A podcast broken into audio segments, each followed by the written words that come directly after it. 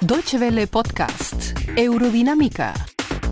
Novedades del campo de la ciencia, la tecnología y el medio ambiente. Frenar el calentamiento global es una necesidad que a estas alturas pocos refutan. Pero en la práctica, incluso países que se han trazado metas ambiciosas, como Alemania, no avanzan como quisieran. ¿Qué hacer en concreto para reducir las emisiones de CO2? Este es el tema de nuestro programa de hoy. Bienvenidos a Eurodinámica. Mientras en Lima se desarrolla la cumbre sobre cambio climático, en Berlín se presentó un nuevo plan de acción que no satisface, sin embargo, a los ambientalistas. Esperaban mucho más, y de hecho algunos sostienen que al presentar un paquete de medidas, el gobierno alemán está reconociendo que las cosas no marchan como deberían hacen notar que la meta es reducir la emisión de gases de efecto invernadero hasta 2020 en un 40%, pero hasta ahora solo se ha logrado una disminución del 24%. Los planes oficiales contemplan, por ejemplo, reducir el consumo de energías fósiles para ahorrar 22 millones de toneladas de CO2.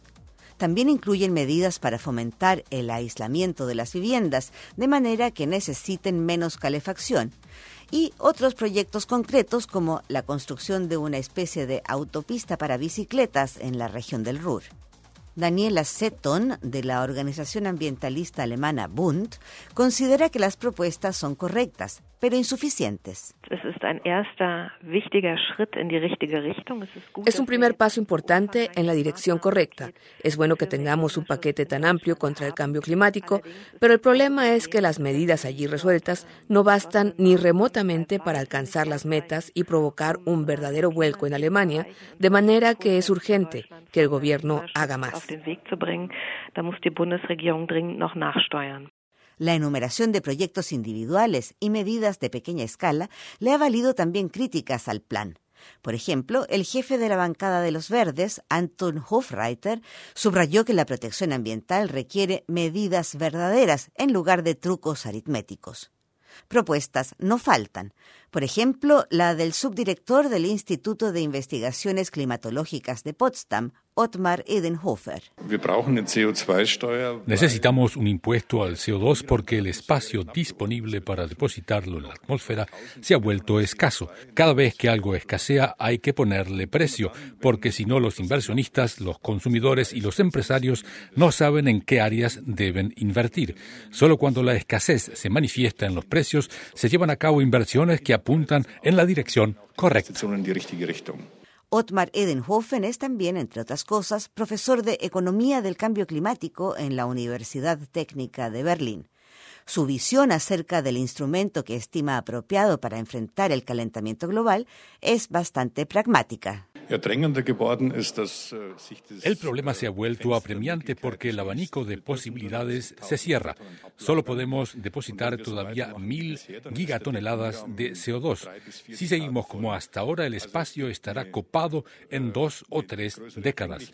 Pero también es posible que tengamos más opciones para actuar, porque hoy entendemos que también se podría emplear los ingresos generados por un impuesto al CO2 para reducir otros impuestos, reducir la deuda fiscal e invertir en infraestructura. Y por eso el impuesto al CO2 podría ser una buena alternativa.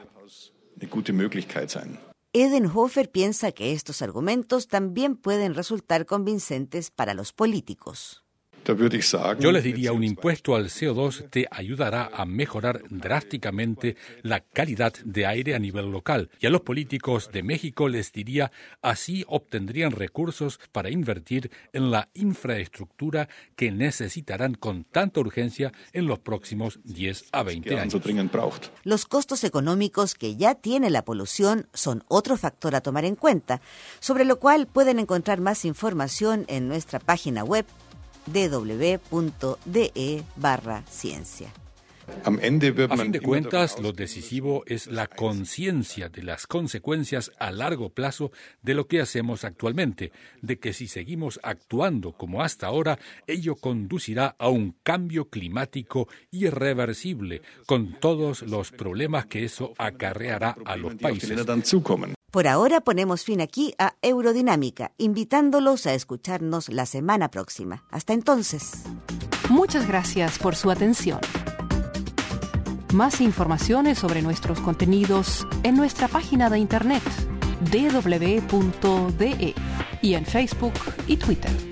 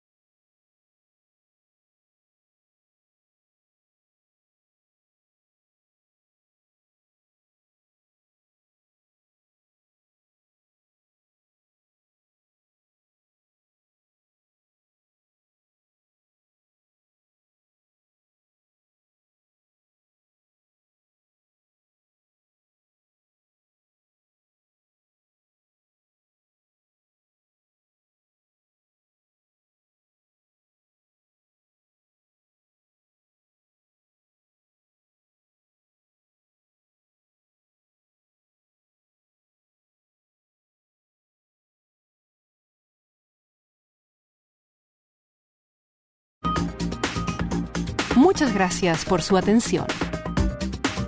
Más informaciones sobre nuestros contenidos en nuestra página de internet www.de y en Facebook y Twitter.